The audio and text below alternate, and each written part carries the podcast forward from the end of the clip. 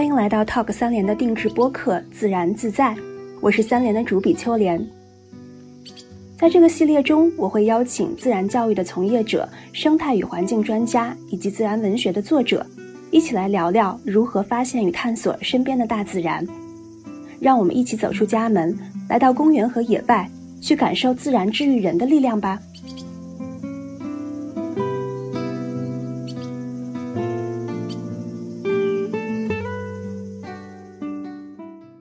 三联中读的朋友们，大家好，欢迎来到新一期的自然自在。这一期呢，我们想聊一聊北京的自然。这期播客的缘起其实是看到了一本新书，叫做《京城会山川风物》。今天我们是请到了这本书的两位主创作者，来自帝都会的宋壮壮和李明阳，请他们两个先给我们打个招呼。大家好，我是宋壮壮。大家好，我是李明阳。嗯，其实我们三联之前跟帝都会有很多的合作。但是，可能听众朋友们对帝都会是一个什么样的组织不是很清楚，是不是你们两个谁先把这个这个神秘组织介绍给大家？行啊，就是帝都会其实是一个。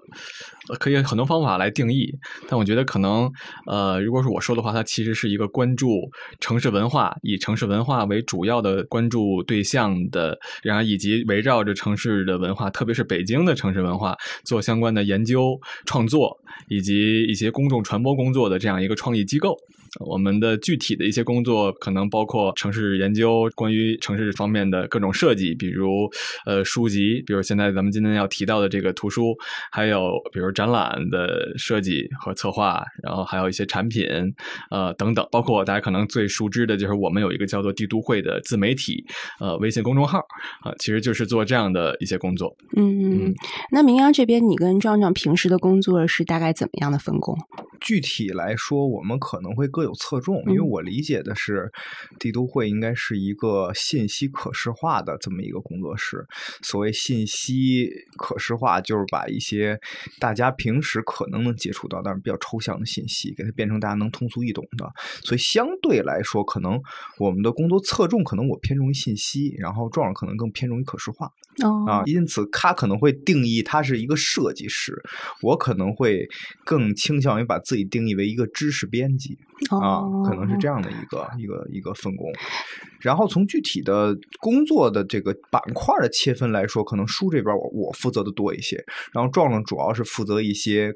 各种各样的是吧？杂七杂八的，或者说是赚钱的项目，基本上是他他来负责。嗯，对我关注到帝都会最近的推送非常的应景，叫北京办一场婚宴要多少钱是吗？嗯，是谁要结婚了？没有人要结婚，没有人要。呃，确实有一个团队成员要结婚啊，但这个内容跟他没关系。其实就是这两年反正参加婚宴也比较多嘛，正好前阵子去河北参加了一场，去了另外一个城市呢，大家就会聊到说，哎，河北跟北京的那个价格什么能能差出好多啊什。什么的类似这种，所以当时我就一想，那北京到底各地儿都多少钱？大概有一些印象。其实之前会觉得，比如东三环的会那些酒店可能会比较贵啊什么的，但是也没仔细研究过啊。这一次反正做了一番呃梳理了之后，确实东三环成了一个基本上一个高峰的一个山脉一样了。就是如果把这个价格当成一个呃地形图一样，呃，就会有一些这样挺有意思的婚宴地理学。嗯嗯，对，刚才提到这篇推送，就是因为平时帝都会会有各种奇奇怪怪的选题。然后包括自然这个，我最早关注地质会的时候，是从那个一篇叫做《别忘了北京是座多山的城市》，大概那个推送的题目是这样。所以我不知道，比如说自然，或者说刚才一些很刁钻角度的选题，你们都是怎么产生的？尤其是自然这边吧，我们今天主要聊的这个对象啊。实际上，自然是北京城市很重要的组成部分。然后呢，我们其实整个帝都会的缘起，其实跟这个也有关系，因为我们最开始的时候，实际上是以做书为主要目的的。就最开始的时候是做书，然后呢，在做书的过程当中呢，是想通过公众号来宣传一下这个书。然后呢，做书做什么呢？当时最开始的策划就是做一系列跟北京有关的这个系列的内容，就包括以京城会为代表的这一系列的书。那么其中自然就是我们关注北京，或者说是做跟北京有关选题当中的一项啊，就是这一项我们肯定是要做的，而且产生这个做关于北京自然的这个书。的想法其实非常非常早，它甚至早于帝都会的公众号创立。但是很长时间吧，就这个事儿，因为经历的原因，因为时间的原因，因为组织方式的原因，就它拖了很长的时间啊，以至于可能在很多读者或者说是观众或者听众面前，它都可能是一个梗了。就是说，你们怎么还不出跟自然有关的东西啊？怎么还没等到？就会有这么一个概念。不过呢，我觉得这个书反正经过了长达，反正我觉得得五年吧，就五年的筹备和制作，反正到今年终于出来，我觉得也算是交代了壮壮给我的一项任务，也可以这么理解 啊。壮壮是首先在电脑上建了一个文件夹是吧？对对对，就是这样开始了啊。嗯，现在还空着的，在我电脑上。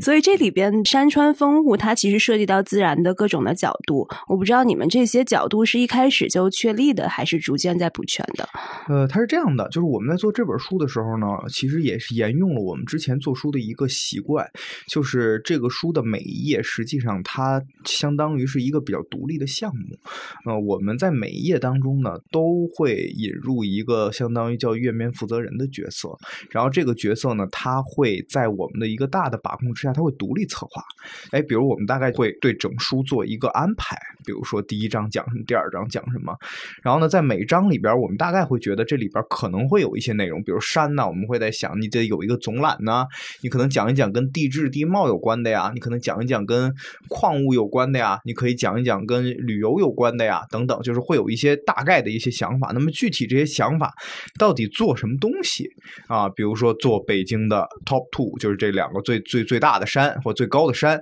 就是这个具体的想法，然后包括这个东西用什么样的形式呈现，这个都是我们页面负责人来完成的，或者说是页面负责人主要策划，然后我们内部团队会再商量，然后一起推进，最后由由他来主导完成。嗯，对，因为每次看帝都会的推送，包括你们的书，就是我会特别留意那种直觉跟判断相反的那些信息结论嘛。那其中有一块我觉得很有意思，就是说北京它其实是一座很绿的城市，对吧？是不是？明阳能介绍一下？对，是的，就是有的时候大家都会开玩笑啊，就是说你一看百度地图，你打开卫星图，说北京怎么那么绿啊？啊，就是就是各种绿，但是你在人事角度确实感觉不出那么绿。这个确实是我们通过研究也会发现，这是一个比较反直觉的一个事情。嗯，所以就是为为什么呢？这些绿是什么构成的？然后为什么我们的感觉是对这个事儿就其实就挺复杂的了，或者说是这个事儿其实反映出了一些比较深刻的一些道理，或者说一些比较有意思的一些道理。就是如果你统计北京绿的话，首先有很多的统计指标，比如说绿地率啊、绿化覆盖率啊、绿湿率等等。我们曾经就这个内容还想做一篇啊，就是还还想做一页，或者说做一个内容。后来就把这个内容给并到我们其中有一页叫北京有多绿，就大概是并到这个内容里面去了。所以我们当时主要的这个基础的衡量指标是绿地率，就是或者说是绿化面积的这个概念。然后呢，通过这个概念的研究，我们会发现北京实际上它的绿地的面积是相当高的。这个高呢，远远超过了一些发达国家的一些大城市啊，比如东京，比如说巴黎，就是它的这个绿地率的比例是非常高的。而且呢，这个绿地率的高，其实也从另外一个程度跟大家的另外一个直觉是比较相似的，只不过大家不太把这两个直觉关联到一起，就是北京特别空空旷。或者说北京密度特别低，因为有的城市给人感觉是高楼大厦很紧凑的状态，但是北京呢，它的密度特别低。那密度为什么低呢？实际上有大量的这种空地，不是说是光土地，或者不是说是柏油路面，它实际上是种了东西的。只不过这个呢，很多人是没有感受到，没有感受到的一个很大的原因，我们通过分析是发现，北京的绿地其实很大程度上被分散了，因为北京总共绝大部分的这个绿地当然是在山区。即使在城区里边，也有将近一千平方公里的这个绿地，占到了整个城区面积三分之一还多。那么这里边呢，就会出现一个比较有意思的情况，就是它会把这个绿地进行逐层的分解，就很像咱们的指标分解。它会给各个板块或者各个功能都会让它去配一部分的绿地啊。当然，这里边有的部分配的多，比如说公园，公园你天生就是要做绿地的，所以说你公园配就多，但是。有些部分配的少，但并不代表不配。比如说居住区，居住区我们会有配绿地率百分之三十的下限要求。比如说道路，我们还有百分之二十五左右的道路是用于绿化的啊，它本身不是走车的，也不是走人的，它是绿化。但是呢，通过这些指标层层的分解之后，你会发现北京很大面积的绿地实际上被分到了各个地块里头，因此它就会变得比较的散碎，它会变得比较分散。那么再加上。什么样的地方容易出绿地呢？我们也研究过，就是对于一个方地来说，跟围棋的规律差不多，叫做金角银边草肚皮，就是它的边和角是很容易出绿地的，特别是沿着四边如果你勒一圈的话，它其实很容易出面积。所以说，按这个理论的话呢，北京大部分的绿地实际上都是按溜边走的，就包括一条道路上，我们把绿化隔离带铺上绿地，我们把机飞隔离带铺上绿地，是吧？我们在种上行道树，这条街的绿地率能达到非常高。的一个水平啊，但是我们实际上感受不太出来，一条街居然是一个绿化率超过三分之一的一个状态。所以说，这样绿地呢被打散之后，我们在这个城市里头，实际上就很少会有机会看到特别大型的绿地。相应的呢，会是全部都是很多的，比如说顺着墙根底下有一条绿地，顺着楼底下有一条绿，这种绿地我们很常见，但是这种绿地很窄，基本上就是两三米，嗯，最多不超过五米。这种绿地没有办法让人形成对公园或者绿化的概念。所以说这样的话呢，北京将近一千平方公里的绿地，实际上就通过这种方式被分散到了各处。嗯，啊，这也是北京很有特点的一个东西。对，因为我之前还看过帝都会一个推送，讲那个平安大道的改造，一会儿壮壮可以详细讲一下啊。刚才那个明阳的意思就是，呃，其实这个绿地的数量是很多的，但是感知不到。但是我记得平安大道的改造，它其实就是能够更好的让市民去感知这种绿色。是的，是的。对，所以壮壮分享一下那个是怎么来做的呀？对，就是那个。平安大街其实，在地图上没有这么一个叫做平安大街的街，它就是一个统称，跟长安街还不一样。长安街还真有一段就叫长安街，是吧？但是平安大街你在地图上搜不着，但它其实指的就是平行于长安街，在它北边啊，基本上就是从这边是官园这边，官官园桥那边就是东四十条。啊，这个整个这一条，呃，东西向的这样的一条大街，然后这个大街呢，形成这么一个大街，其实是在呃零零年前后的有一次改造。那之前它其实都没有贯通，甚至啊有一段还是小胡同啊什么的。我不太知道，就听众在之前有没有在这次这一轮改造，也就是一九年啊二零年呃改造这一次，基本二零年二一年吧，之前有没有亲身感受？但我们两个其实肯定对这条街都有很多的感受，在之前，他可能更多，但我基本上。至少是在上高中的那几年，每天都骑行在这条街上。无论是后来的感受，还是当时，我现在回忆起来那段时间，都会觉得这条街是一个挺空旷的。就像他刚才所说的，这街很宽，你脑海中浮现出来的绝对不是两边还有树这样印象，而是道路很宽，有很多的车，然后骑在这上面，甚至会有感觉有点危险，因为车非常多，然后道路很宽，没有安全感那种感觉。但其实两边是有行道树的，就像北京绝大部分的道路一样。但只不过你的确像。刚才所说没法感受到它，但这一次呢，平安大街的改造从二零年开始啊，一直到二二年，大概这么一个时间，其实改了非常多的地方，就是不同的层面。但这里边最明显的一点就是它在道路中间种了排树，嗯，这个是最明显的一点。点我觉得任何一个人都会发现这个改动。那可能其他改动大家可能没有意识到，其实有很多的改动，而有的改动还其实非常有意思。比如他把有些十字路口的转弯半径，就是那个圆弧啊变小了什么的，它有类似这样的一些更不那么被察觉。但其实你你能感受到那种变化，但是种树这个太明显了。那么它导致的一个很明显的一点呢，就是刚才李明其实提到了绿湿率这个概念，它明显是把这个绿湿率提高了，就是在你能看到的范围内绿色变多了。而同时呢，另外一点就是他把这样一个刚才所说的让人没有安全感的这样一个很宽阔的大街，它其实变成了它的尺度感就一下就减半了。这个尺度其实对人。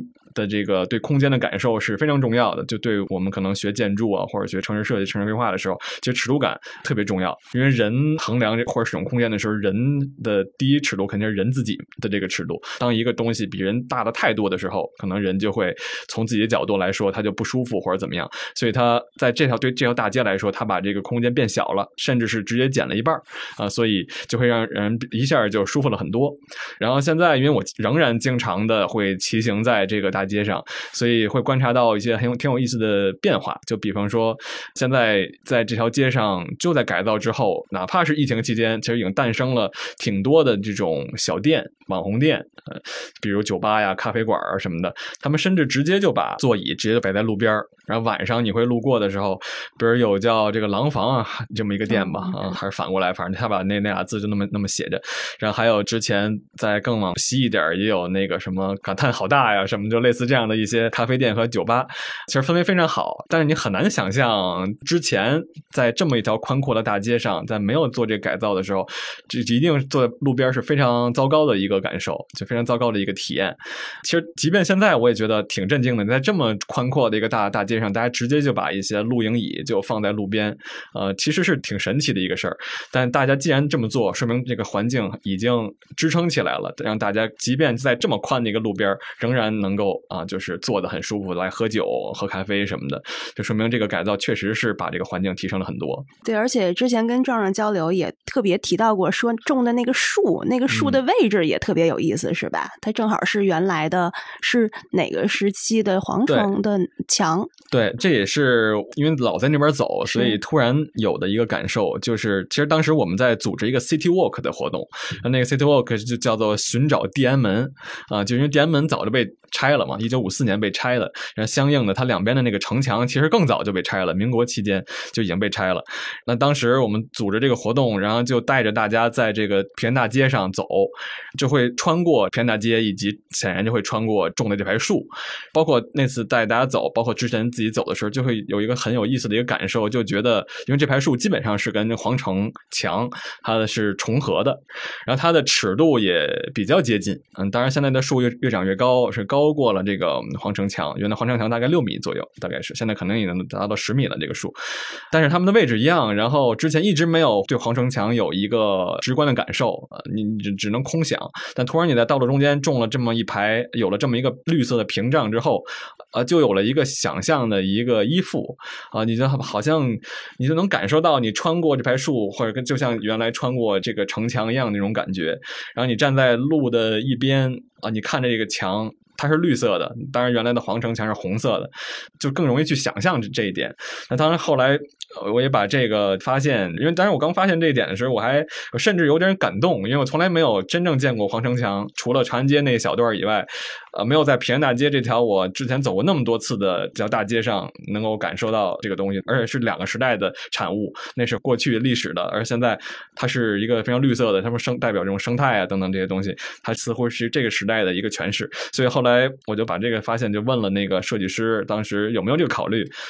那他说他其实并没有这考虑，想多了，对对，想多了。但是可能这确实也是一个，呃，他也觉得这还挺有意思的这么一个解读啊。但我觉得也推荐大家，如果去平安大街在走的时候，也可以试着想象想象啊，这个黄城墙它要存在在这儿。可能就跟这排叔叔差不多的样子。是平安大街的哪一段最有这个 感觉？呃，它本身那个跟皇城墙重合的这一段，可能都会有这个感觉。但当然，我产生这个感觉的就是在地安门附近啊。我不知道明阳，你因为我知道你职业是规划师啊，就是从这个大家对这个绿色的感知来讲，我不知道会给规划或者设计部门一个什么样的启示嘛？比如说，未来在做城市设计规划的时候，怎么样会把这个绿色的植入在生活当中，会让大家有这种更强的一种观感？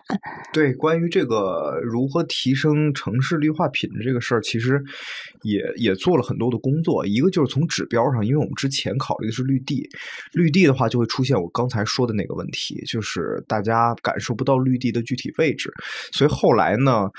就出出现了一些别的指标，刚才包括壮壮提到的绿湿率，包括还有绿化覆盖率啊，还有预闭度，就等等，还有还有这样的一些各种各样的一些指标。能不能给大家解释解释这些指标？呃，这些指标有点太专业了，到时候就那个什么吧。反正就是有的是，比如说绿化覆盖率是从天空当中投影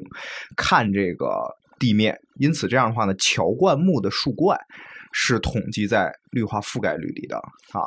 然后呢，绿视率呢，指的是你在人视的视角看你绿色的部分占你整个视野的面积的比例。哦，那这个就很直观的对，这个这个是这个是绿视率，但是绿视率有一个问题，就是绿视率它只能是某一个点的绿视率，它没有办法说一个城市的绿视率是怎么样，你求个平均值是没有意义的。所以所有的这些统计指标都有缺陷，就是不是任何一个指标都没有缺陷。有你比如绿化覆盖率，它最大缺陷就是随着树的时代不同，它会变。它没有办法作为政府考核的依据。怎么讲？没就是你比如绿化覆盖率和绿施率，它在今年这个树没长起来的时候，它绿化覆盖率和绿施率很低。明年这树长起来，它就会变高。然后这棵树突然死了，它会变低。就是这个事儿是很难被考核的，或者说它一旦被考核了以后，它就会变成，比如说这一届负责栽树，这一届的指标不合格，下一届树栽好了，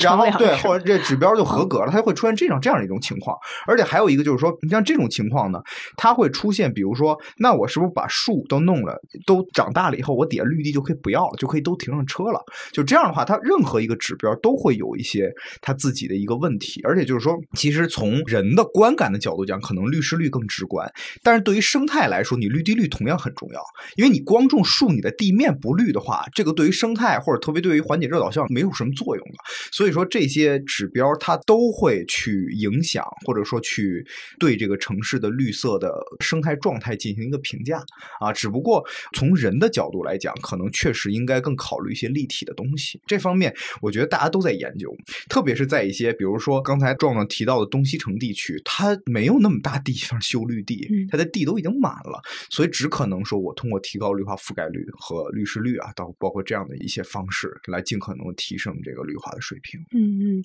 对，关于那个绿地，刚才你们也提到了，还有一个就是算计这个统计的，就是那个公园的数量。然后我也看到了，就是说北京的这个公园一共有一千零五十座，还有十三种不同的类型。就其实我之前就没有想到有这么多座，而且有十三种类型。可能最直观的就是一些皇家园林啊，或者一些什么朝阳公园这种公共的公园。对，所以我不知道你们两位谁先介绍一下，这些都是包括哪些，然后哪些是比较小众的。嗯嗯，北京如果按照刚才所说的一千零五十座，是来源于一个官方数据啊，这官方数据是呃北京是园林绿化局在去年公布的。呃，一个公园名录，对，相当于公园名录。而且公园名录还写了一括弧第一批啊，所以它肯定不止这些，已经不止这些。而这个统计的口径大概是二零二零年啊，我就据我的了解，就大概三年前。但这两年又知道北京这个建设公园的速度还是非常快的，肯定有三年过去了，又会增加很多。那当然了，这个你只要有这样一个名录，它肯定需要一个定义，就公园到底怎么定义？呃，但是当然在这个名录自己，它并没有说提供这样一个定义，基本上就是列在里边了，就被理解为是公园了。但其实很多里边的一些被叫做公园的地方，如果大家告诉大家，哎，这是一公园，大家可能甚至不太会觉得这是一个公园，他可能大家会觉得它就是路边的一片绿地啊，或者说是这种感觉。关于这个公园定义，就非常有中国特色了，到时候再讲啊。所以定义是什么？定义是 一千零五十座公园是园林局有行使管养和管理，或者说这个行政权的绿地，才会被定义为公园啊。所以并不是说公园真正是一个生态概念，对。而且类似那肯定相应的主题公园，比如环球影城，它肯定就跟园林局没关系嘛，啊，所以它就不是公园了。其实刚才所说的你提到的十三种呃分类是完全是我们自己给它分的类啊。园林绿化局它也分了一些类，但这里的分类呃就包括历史名园啊、郊野公园啊等等，它自己有一个分类。但我们觉得那个分类其实有点专业，所以我们自己给它人为的从地都会的角度给它又重新分了一遍类。所以这里边就出现了一些，比如我们。里边有有单纯有一类，这类就明显它是非常的不太是分类学的那种方法，就比如在它出现在乡村里的公园啊，就就这个这个一般人不会这么，因为它的它跟历史名园这种它根本就不在一个层面上，它这个只不过我们觉得这样可能更便于大家理解，所以当然列出了这十三类。乡村里的公园是什么公园？呃，特别简单，它其实就是出现在村镇里的公园啊，就是这个它所出现的这个地方是属于村的。因为之前，至少是我可能对公园理解，其实一反思就就会觉得这完全是非常偏颇的一个理解，就会觉得公园就是属于城市的，就完全没有想过这个乡村里的公园是什么样可能乡村就是很自然的，等等，可能会有潜意识里会有这种感觉。但是这次确实发现，从在地理分布上，其实，在各个区，比如怀柔啊、延庆啊、密云，他们也都有很多的公园，其中很多公园都是位于乡村里，可能就在穿过乡村的。一条河旁边或者是什么样，就其实也是提醒自己，之前有一些可能确实会有一些比较先入为主的一些想法，嗯，然后其他比如还有，比如其中还有一类我比较感兴趣的就是主题公园，因为主题公园但咱们一般会想到的，可能就是一般说到主题公园，可能就是迪士尼公园啊，或者这这种。但真正的，反正我们在这里边给他写的就是大概就是有主题的公园，那就是当然可以别理解为是有主题公园了。那这里边的主题其实就非常非常的丰富，呃，就是可能会比大家想象的还会更丰富一些。比如，其实在北京的很多城区都有这种廉政主题公园，那可能离咱们现在录制的地方比较近的，就在那个左家庄就有一个廉政主题公园，我也去过这公园，里边就有很多的古代清官的一些知识介绍啊，就是类似这种。比如在北礼士路那块儿，还是南礼士路那边，应该有一个人口什么人口园，反正就是以人口为主题的。这也不止一个，其实你会深刻的感受到他们背后的这个时代，包括社会的背景啊，就是有这样的一些。主题出现，其实远远不止于如此，还有很多很有意思的，可能也跟有的是可能跟时代相关，有的可能跟地域相关。比如怀柔的一些地方可能会有什么满族文化公园啊，因为那个地方有满族乡嘛，有一些那个少数民族的聚集区。我肯定没有机会一一个就去看，但其实我对这些主题公园还都是挺想看看，它到底是以什么样的方式来展示所谓的主题的。嗯嗯，宁阳是有什么特别的公园会很吸引你的注意力吗？呃，没有，我就是觉得他们选公园的这个标准挺有意思。就是其实这一千零五十座公园，实际上是，呃，刚才我说了是园林部门统计的公园，但实际上在我们这本书里头呢，其实是比园林部门统计公园要多的，因为它还有一些不属于园林局管辖范围的，比如说风景名胜区。啊，比如说地质公园，这很多东西它不属于园林局管辖，所以说我们北京有多绿里边，这个里头涉及到的实际上是比咱们一千零五十座公园还要多的，而且面积还是要大很多的。这个是一个。第二个就是它每一个公园里边的这些主题，我理解就是怎么说呢？曾经有过一个时代，就是那个时代确实是会特别注重。把每一个公园做出自己的一个特色来，啊，呃，这个相比于后面会已已经有一个公园，然后把它植入一些东西，相比我觉得会感觉更有意思一些。那个时代其实比较容易被咱们忽略，就是它既不属于是古代的历史名园，也不属于后来建的这些我们比较熟知像奥森这种很大的公园。呃，你比如说离我我住的地方不太远的，就有一些公园，它就很有特色。比方说人定湖公园，它在二环外边。这个公园呢，我印象比较深，就是它是一个以展示世界园林。就世界各地园林为主题的公园，它现在是个免费公园，但是我觉得它里边做的东西其实很用心。就是它分了什么古典欧洲园林、什么阿拉伯园林、什么什么中式园林、什么未来的园林，它分了好几块儿。然后呢，每一块呢，它都会有做一些这个相关的构筑物，还有相关的一些东西，来去体现它这个东西的一个特点啊。然后像这种公园其实比较多，还有比如说离这个人定公园不太远的，还有一个叫双秀公园的地方。然后双秀公园呢，它当时主要的理念是是要打造一个日式风格的这么一个公园啊，所以说就类似于这样的这些东西，其实在那个时代，因为他们基本都是八九十年代修起来的公园，在那个时代其实挺有匠心的，就感觉他们设计的时候挺有想法。但是在后来一段时间呢，这些主题其实并没有被特别好的认知。啊，直到小红书出现了以后，它又重新又被焕活起来了。那是八九十年代设计的公园，又重新焕活起来。哇，就突然就人定湖公园就火了。人定湖公园其实当时在甲方乙方的时候就火过一次，还是在我忘了是就是那个甲方乙方对，就是在那个当时说相亲的时候嘛，找了一个刘备找了一个刘备哎，对对对，他不是说要找一个公主还是找一王子啊？反正就是当时就在人定湖公园里拍的，就是当时。就那个找了一个很西洋东西，然后很长一段时间那个公园一点名气都没有，它就是一个很普通的，在一个社区中间包围的一个公园。然后后来突然就因为小红书有了，它就火了，然后就是一堆人都去看。就当时的那些设计师比较匠心的那些想法，在现在又被重新关注。这个其实作为城市设计啊或者从事规划行业的我们来说，我觉得还是很欣慰的，就感觉就这个事儿被重新认知了，哎，就就就觉得还比较没白花心思。包括刚才说的平安大街，就能理。理解就是设计师干的很多事儿，他被使用者能认知到，而且能得到一个肯定的一个反馈。我我我我个人觉得还是很好的。嗯，那我们再继续聊这书里头比较有意思的板块啊，就是还有一块我觉得跟我的这个印象相反，就是说北京它是一个水道非常丰富的城市，包括好像我记得明阳说过，说有一个事情屡试不爽，就随便想一个地名，附近一定是有水的。对，基本上就是这样的，就基本上你能想到一个地名，附近一定能找到一条河啊，一公里左右一定能在这个位置找到一条河，可以试试。你看，你你想的？对，基本上基本上都能找到。这。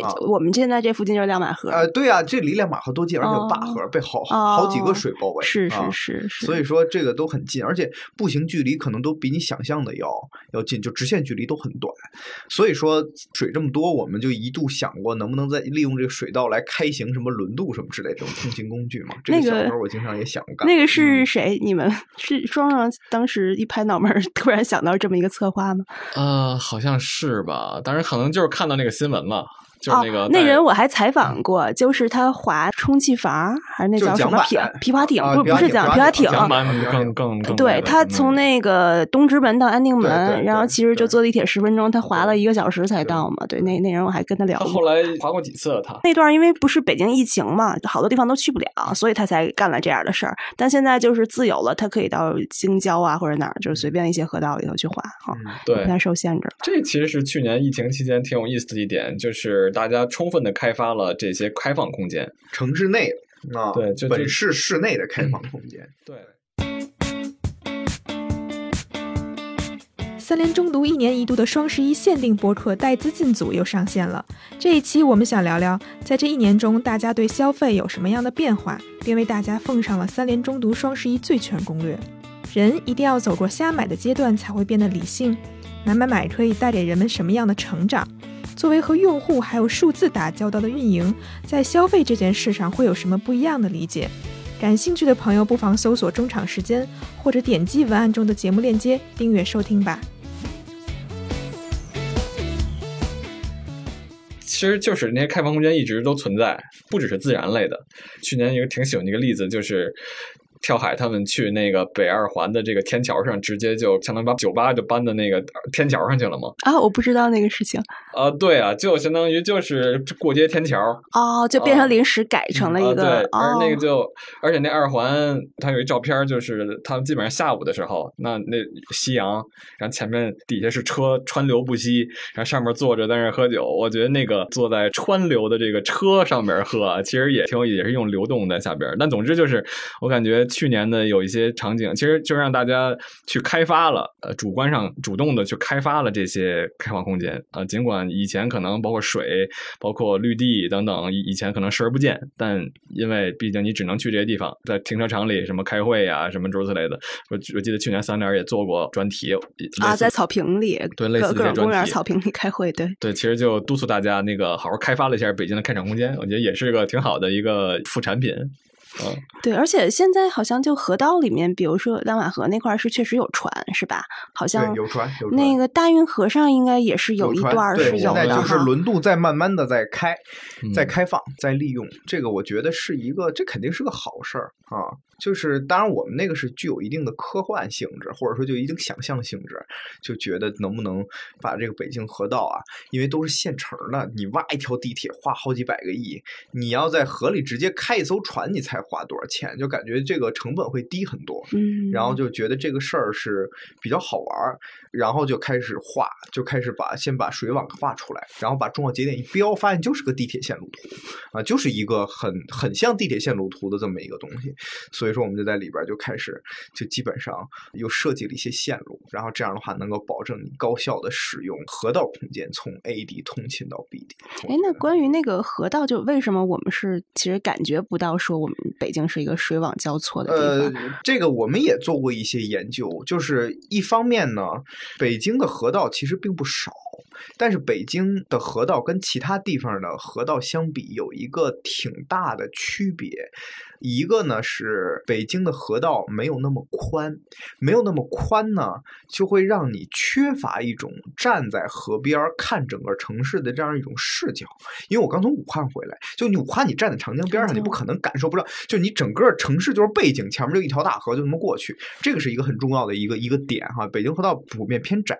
但我觉得更重要的一点就是。北京确实比较稀罕河道。这个稀罕呢有两层含义，一层含义呢是北京太把一条河道当成一条河，当成一个重要的景观的一个东西，以至于他把河道都圈在公园里。也就是说，我们去到一个河道，首先要进一公园很少说我们不进公园就能到一个水面了。什刹海属于比较少见的啊，呃，像比其他什么护城河，我们都得进到一个公园里去，然后才能看见这个河道。这个是第一种稀罕。因此，就是说我们在平时在上下班的途中、通勤的过程当中，走在路上的时候，我们很难直接的就走到一条河边啊，这个是难度很大的。第二个呢，就是所谓太稀罕河道的原因是，北京很多的河道都用来。行泄洪水，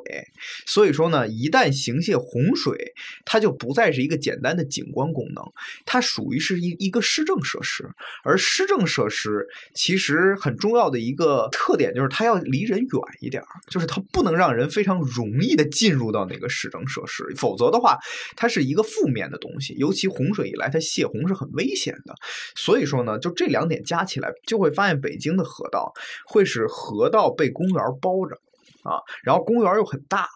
然后呢，公园外边又会被一些比较宽的道路包着啊，道路旁边可能还有铁路，它会一层一层的包在里边啊，而不是一个你随时可以进入或者说可以亲近的这么一个空间。这个呢，是我觉得北京河道给人的感知很弱的一个原因。可能有些人会说，北京是不是因为河道里都没水，所以感受不到河道？这一点其实是不是的，因为北京市区里的绝大部分河道基本上都已经通水了啊，都是有水的。所以说，水缺水并不是说。人感受不到河道的原因，反而刚才我说那两点，可能我觉得是更容易感受不到河道的一个原因。嗯，刚李明说了一点，我觉得还挺重要的，也挺有意思的，就是他提到这个水。它其实是行洪，它其实有功能性的。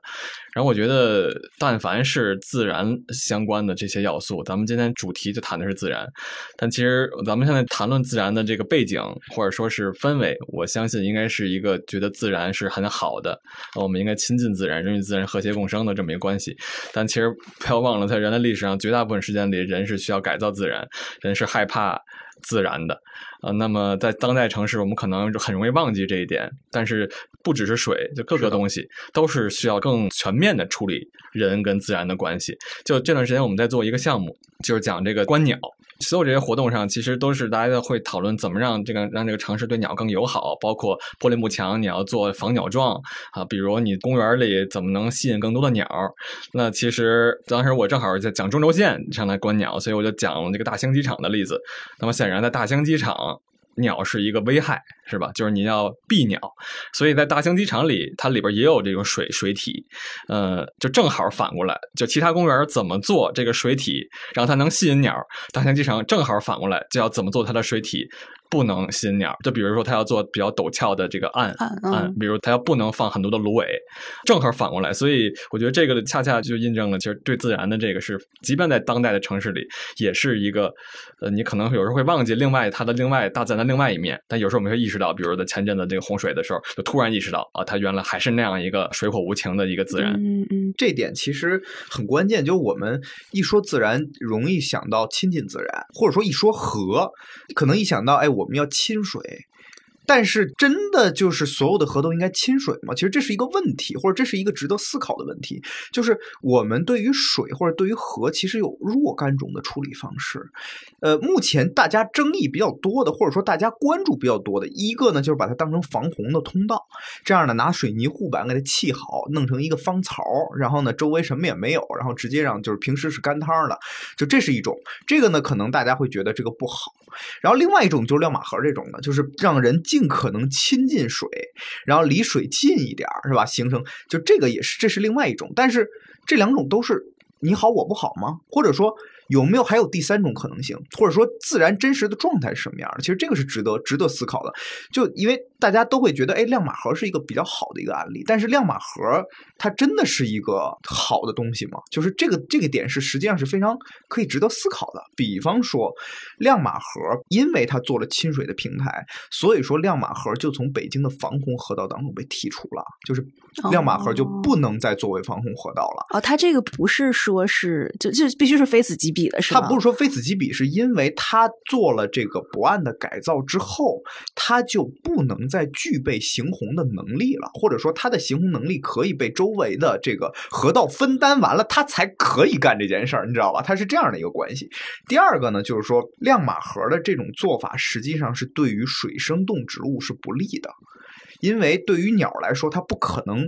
喜欢在一个人很容易亲近他的地方去扎窝和筑巢，他反而会希望在一个人离他尽可能远的地方去扎窝筑巢。所以说呢，这个我们在跟一些观鸟专家的座谈的时候，他们也讨论过这个问题，就是说我们在改造一些滨水空间的时候，想的是人怎么能亲近水啊，或者说怎么能，但是后来说鸟可不希望你亲近水，它希望整个那个自然的滩涂或者说河堤是最野的状态，就是你不要修步道进去，你也不要弄水泥壳子，我这两者我都不要，我就是弄一个最野的状。甚至连河道它都可以有自由改道的空间，这样能形成很多的湿地，啊，能形到很能形成很多的这种杂草或者芦苇，这样的话更有利于这个动物去生存。所以你看，这样的话就出现了三种价值取向。这三种价值取向，你没有办法说哪种是好的，哪种是不好，它反映了人对于自然的三种态度。作为观鸟的这个人说，我们对于自然就是敬畏自然，就是把它放在一边儿然后对于亮马河来说，我们是积极的去改造自然，但是对于防护河道，我们是在利用自然，就是它的状态是。不一样的，呃，没有办法说哪个就是最好的，但是我们是可以看到，就是说，我觉得从河的这一点，或或包括说人没有去亲近这个水，或者北京的水感知不到这一点，我觉得其实可以让大家思考一下，就是说人到底跟自然是个什么关系？我们现在在这个时代，我们可能觉得自然是可以被驯化的，我们是就是从人的角度去考虑，我要亲近它，我要利用它。但是从另外一个角度的话，如果自然你你认为它是一个洪水猛兽？你会怎么样对待它？哎，这个我觉得是一个很有意思的事儿，也是通过今年这么多尤其高温呐，又暴雨啊，就。各种这个自然灾害面前，我们其实又在反思的一个问题。嗯，对，我觉得明阳说的特别好，因为像那个亮马河，我们之前也做过报道，但其实都是就是不管是之前还是现在改造完的状态，其实都是以人为中心出发去思考的。那其实像刚才壮壮讲这个什么防鸟撞啊，就鸟跟这个城市的现在生活产生了一些冲突，就是对于现在大多数的这种城市改造项目，其实还并没有考虑到就这一批生物他们的需求。对，这个我觉得也应该是未来能够去考虑的。怎么说呢？就是说，一个城市，我们现在提人本城市嘛，就是它肯定是重要的是为人服务。但最近我们也越来越看见，就是说，一个城市除了它为人服务之外，有没有为其他的？城市参与者或者其他的呃利益相关者服务的这种可能性，一方面是动植物哈，就是我们做动物或者植物友好型的；另外一个，我们对自然灾害也是得有相应的响应。那这种响应呢，可能对于人来说，就是你不要过分的亲近自然，过分的亲近自然，可能自然也不喜欢你啊，也可能会有这种问题啊。但其实归根结底还是为人服务，因为你 为什么保护鸟？因为鸟可爱啊，是吧？那为什么那个，比如成都就有一个叫无蚊公园嘛？做的中国第一个无蚊公园，没有蚊子的公园。对他用某种，他减少水水的这个，他有很多的水，对，但是他用各种各种各样的技术创作出了一个完全没有蚊子的，其实挺有意思的这个这个概念以及它的技术。但是这是值得。宣扬的嘛，就是应该这说说的就是就是那肯定在做它的时候，肯定是希望这个公园那从从人的角度，那当然是没有蚊子好了，相当于。不，但是如果说是一个理想的这个生态系统，就是它这个是叫生物链一环一环制约，它可以达到那个程度，就只不过就现实中它某一环缺失了，它就不会这么完美嘛。呃，对，所以这个就是刚才那个问题嘛，就是我们会考虑鸟更好的生活，但我们可能会同样的类似的项目里，可能会考虑让蚊子消失啊，就。基本还是从人的角度来考虑的。嗯嗯嗯，听众朋友们再继续思考一下。然后我们聊完了水，可以再聊聊山啊。就是北京，它是一座多山的城市。就我不知道从哪块看山，就是对于在北京这个城市来说，是一个非常直观的一个感受。天气好的时候，嗯，就是北京的山呢，前一阵子就是前些年哈，因为空气质量不如现在嘛，所以说北京在看山实际上是一个有难度的事儿。但是现在呢，我觉得北京看山其实。是一个比较容易的事情，呃，而且呢，现在北京其实城市建设也不如前些年那么快节奏，呃，高楼建的也越来越少了。所以说，其实对于北京来说，看山是一个相对来说比较容易的事儿。只要你足够的注意观察城市，你总能看到山。两个非常容易看到山的途径，第一个途径呢，顺着北京的主要干道往西看或者往北看，因为北京的道路都是横平竖直的，因此不太会出现说你的道路看到尽头是一栋楼的情情况。基本上你的道路看下去，基本上都是山啊。所以北京几个比较重要的东西向的干道，还有一些南北向的干道，都可以看到比较好的一些山。大家比较熟悉的，比如说你顺着长安街往西看，是吧？就能看到当时呃所谓天光地影定皇城的那定都峰啊，就是因为定都峰就是正对长安街，长安街的轴线就是为定都峰，就是被定都峰定下来的，因此它肯定是必然冲着的。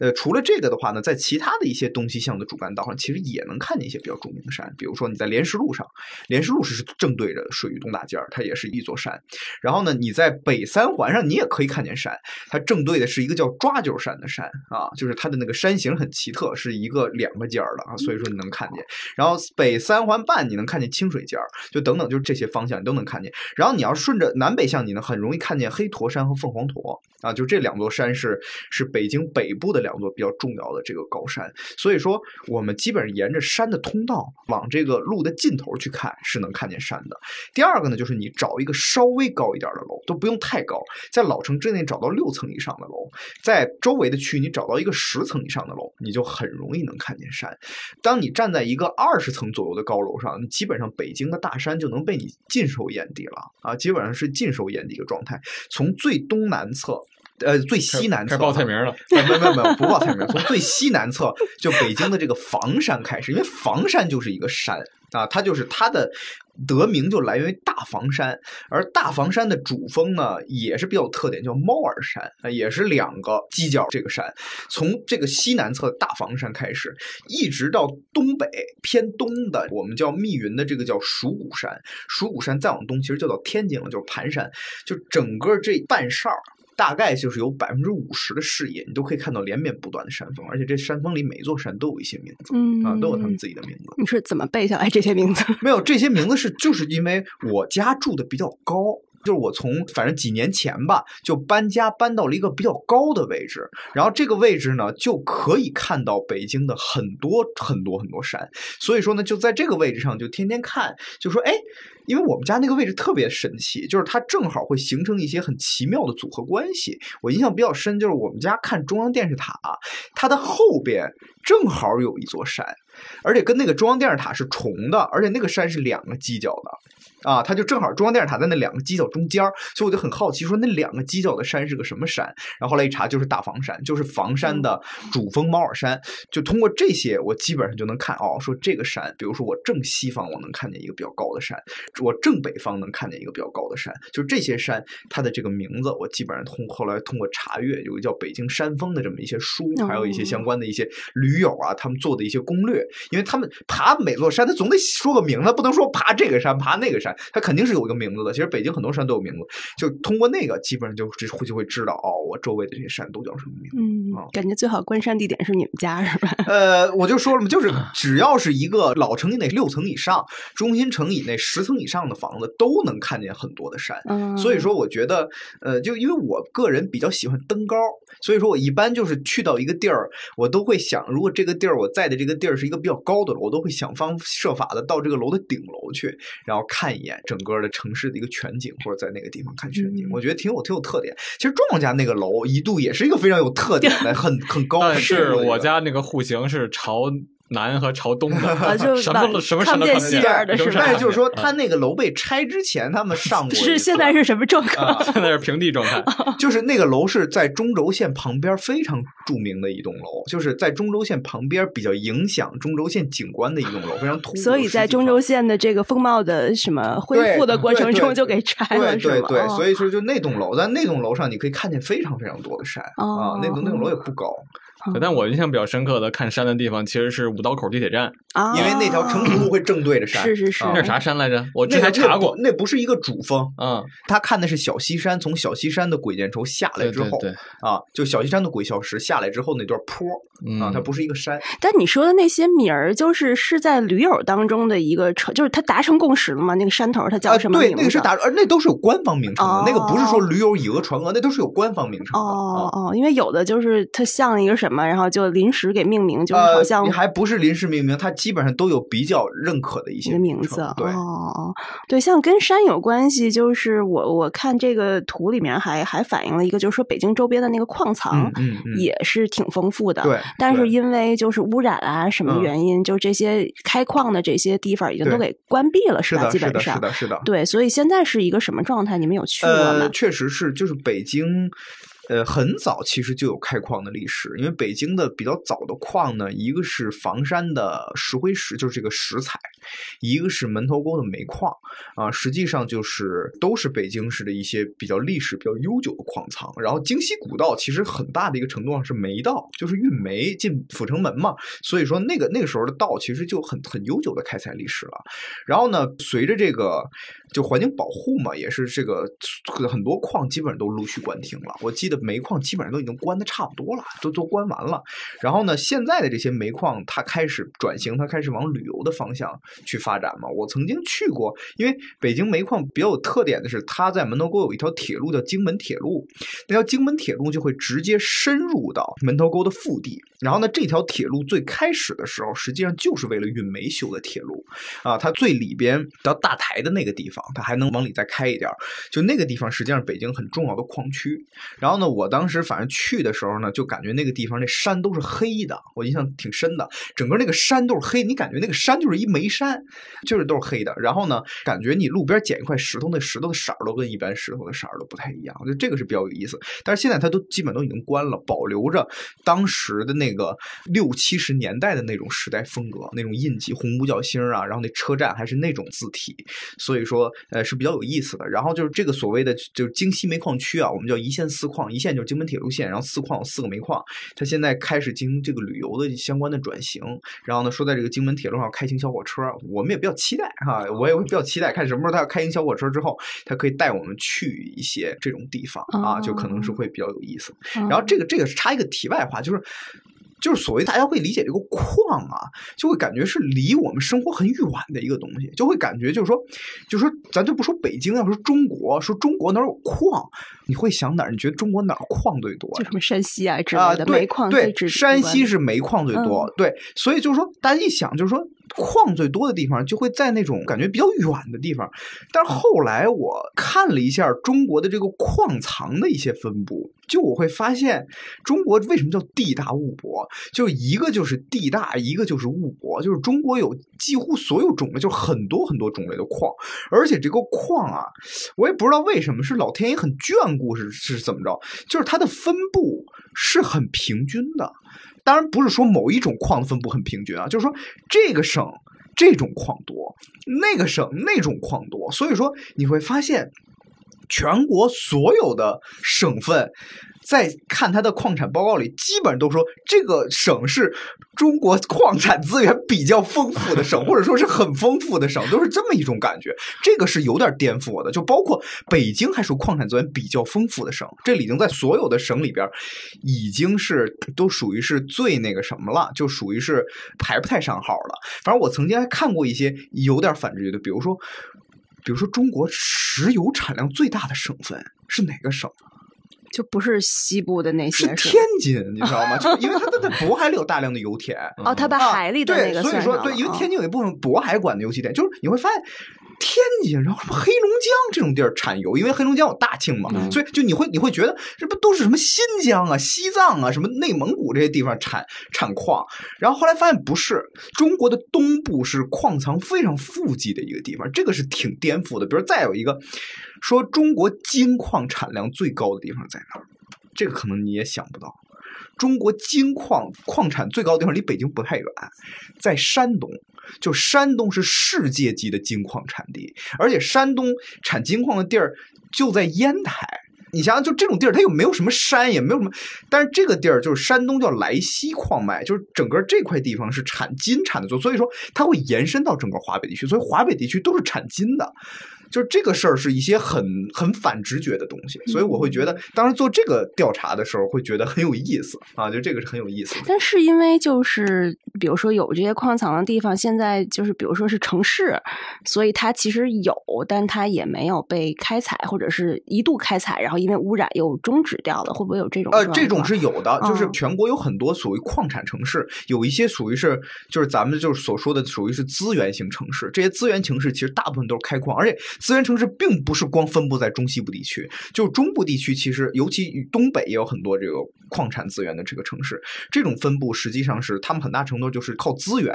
去让他们的城市发展，或者说去引导他们城市发展。呃，所以说其实离资源地很近的这些城市应该是很有优势的。其实应该是很有优势的，呃，但是就是有的时候可能没有利用好，或者说没有宣传好。这个一个是宣传，另外一个跟咱们的国家的政策有关。因为咱们国家比较怎么说呢，就是还是比较东方的，就是东方人其实比较注重就是好东西先揣着，就是他有一个藏富的一个心理。所以说很多东西他是不会主动开采，而且他会有一些预留。特别是现在，比如咱们提碳中和了之后，就碳中和当时的那些。我们国家其实有还是有很多可以开采的火电资源，包括这个作为煤炭资源，但是我们实际上是给摁住了，就是我们就没有开采，我们留着，留了一个是碳中和的需要，另外一个是在什么特殊的情况之下，我们可以有战略储备，所以这些我们得留着，留完之后呢，所以说我们现在做可再生能源，很大程度上实际上是是一种主动为之，而不是说我们的资源开采完了我们才这么干，实际上是主动为之，就是这个事儿给我印象比较深刻，就包括北京的煤矿，其实还有。大量的煤矿可以开采，但是我们是主动把它停掉了啊！就这个这个思路，我觉得还是很有意思，而而且还是很东方的。我觉得啊，对，这里头还有一块是讲就是这种什么猫猫狗狗之类的。然后有一个我一直都比较好奇，就北京人养猫多还是养狗多？就这个反直觉吗？最后得出的结论，我觉得。不太反直觉，反直觉的是他们真的好接近啊，就是这个挺反直觉的啊。这个事儿当时确实是想解答这么个问题，然后呢，当时是。呃，我们联系了一家做宠物白皮书的一家机构，然后呢，通过他们的数据，我们大概估算出来的这样的一个结果啊，我觉得整个这个过程也挺有意思啊。当时就是也不知道是养猫的多还是养狗的多，就通过那个白皮书，然后后来我在了解说白皮书是怎么了解，他们是因为他们是行业协会，这种行业协会呢，基本上就是因为宠物的行业协会，无非就是一个是宠物的食品。一个是宠物的医美，就是医疗和保健，就基本上这两个，然后还有一些派生的什么小衣服啊，什么什么狗蛋儿啊，什么就类似。但是就是他们会通过这些数据，比如说食品的消耗和这来去估算。你这个城市大概有多少的猫主和狗主？就是他会这么去估算。所以说，我觉得，因为现在登记的数量是很有限的，大部分的猫狗是没有经过官方登记的，所以他会通过这种数据来了解。然后了解完了，也是我们看了几年的，也是觉得，哎，是一个挺……就我们当时做的时候，正好是处在一个猫反超狗的一个时代，就是可以感觉到最近几年猫的数量就开始增加了。就是明显感觉养猫的人的数量开始比养狗的人的数量多了，但是在我小的时候，我印象当中，家里养狗的数量是比养猫的数量这个家庭是要多的，因为那个时候实行什么京巴啊什么之类，就是那种就我们叫哈巴狗，满大街都牵那哈巴狗了。但是养猫的是比较少，当时就是什么波斯猫什么之类。然后到后来的时候，特别是随着这个年轻一代开始养宠物，因为以前养宠物好多不是年轻人在养，好多是那种有家的那种，就是中。老年人在养，然后后来就开始年轻人，年年轻人养呢，养狗又费劲，就是得去天天遛，还得怎么着，就然后呢，那个又满地拉屎，所以说就开始养猫就，所以那个时候就养猫的数量就是从这个一几年的时候就呈现出了一个比较明显的上涨，就以前养猫跟养狗的其实数量差的还是比较多的，然后明显就上涨。另外还有一个点就是说，养猫的人这个家人一般不会很普遍的情况是养不止一只猫。他会养两只、三只，甚至一堆。但是养狗的话呢，很少说我养一堆狗。我一般就一家养一只狗啊，基本上是这么一个情况。所以说呢，猫的总量实际上在比较早的时候就已经超越了狗的总量了。然后养猫的人和养狗的人是基本上是近几年才被反超的。大概我们在那个数据当中是有统计的，啊，都是有几百万的这个这个量级，所以感觉这个确实是一个很大的一个市场。嗯，像壮壮家里养的是啥？我小时候养过狗，但很短期的，养个俩礼拜。因为 什么为啥呢？就是其实就是寄存吧。啊，不是，这还真是养，就是因为在老城里边，那个都是老破小，住老破小，那真是确实不太适合养狗，太憋屈了。所以就养两礼拜，觉得它太憋屈了，就给送回去了，就是这样。嗯，所以这个其实还是为养养猫的数量增多，肯定也是这个有这个原因嘛，就是还是受制于空间以及时间。反正现在我女朋友确实养两只猫。她马上就要把其中一只猫直接送到我这儿来，所以我马上也要成为那个什么叫什么什么什么主的来着？铲铲铲主，他是主的，他是主的，对对对，我是铲屎官，对，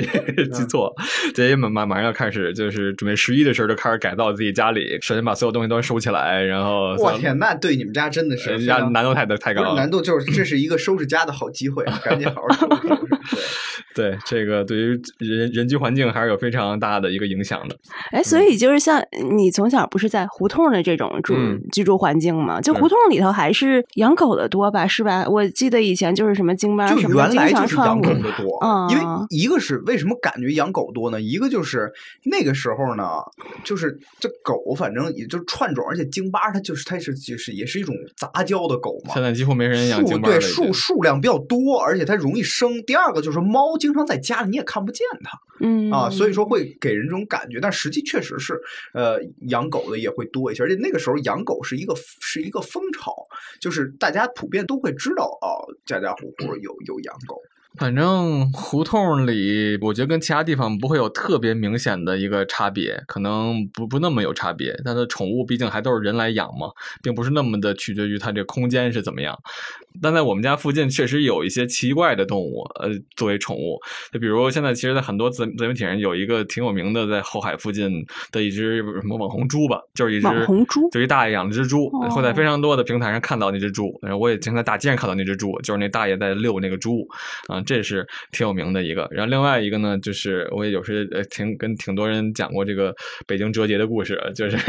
就是我们家旁，因为那个住在了胡同里嘛，其实，在胡同里其实北京特别折叠的这么一个空间，就有呃很豪宅那种，然后也有大杂院的这种，然后反正就是在我们家旁边的那个胡同里，就有一次路过的时候，在它很高的围墙上就飞起了一只白孔雀啊，那就是那户人家的宠物啊，就是有有类似这样的一些很很奇特的一些物种出现在这个胡同那边哦，嗯，对，是冯冯小刚那电影是哪个来着？老炮儿里头有养只鸵鸟，对鸵鸟是假的，这个是真有人养。对，那于谦那养的更多了，动物园是吧？就是一个，对，就是是是这样的，就是北京会有有养一些呃稀奇古怪的一些，或者说比较小众的一些动物。特别胡同里其实很多的居民养鸡鸭啊，非常多啊，就除了鸽子以外。我不知道他们养那个是为了啥，是不是真为了吃？我不是特别了解，没采访过。但有非常多的鸡笼和鸭笼。就是我们小的时候会养那个小雏鸡。啊，对对对，小鸡有时候养养就长大了啊，我从来没有养活。对我我也是很很不幸的那个鸡给养死了。但是有的鸡，如果你一直养养的好的话，就会养大。然后那个鸡养大了以后，它其实就是最普通的家鸡的那种小雏鸡，它不可能是什么好鸡，所以长大了就是那种家鸡。但是你又没法说吃它，就这么养着了啊。这种这种情况是有的。而且胡同里好多蛐蛐儿什么那种虫子是吧？就是老北京人玩这种，不那么醒目嘛？对，也是不那么醒目，一个是没有想象的那么多，就是它肯定是有的，就因为有些人爱玩这个，现代人其实玩的不多了，没有那么多。呃，但是我觉得是养稀奇古怪东西确实是比较多。嗯啊，以反正就是以前的话养的比较多的还有养金鱼的。我那天去恭王府看了个金鱼展，我才大概就对于这个养金鱼的这个领域才开始 就是有一点了解。我觉得哇塞，为什么就是说就是有人。职业养金，而且出了好多叫金鱼大甲，就我都不知道什么叫金鱼大甲。这你知道啥叫金鱼？他们的配种什么的吗？对，就是他们能让不同种金鱼能杂交生出一种那个特定形状种类的金鱼，就是它会是这样，就跟做菜一样，就是是所以这叫金鱼大家。那就感觉非常有意思。配种猫什么也都是嘛，跟这个配跟那个配，然后就能出一个新品种。对，我觉得那个不就金鱼比那个猫的，可是我感觉可塑性强，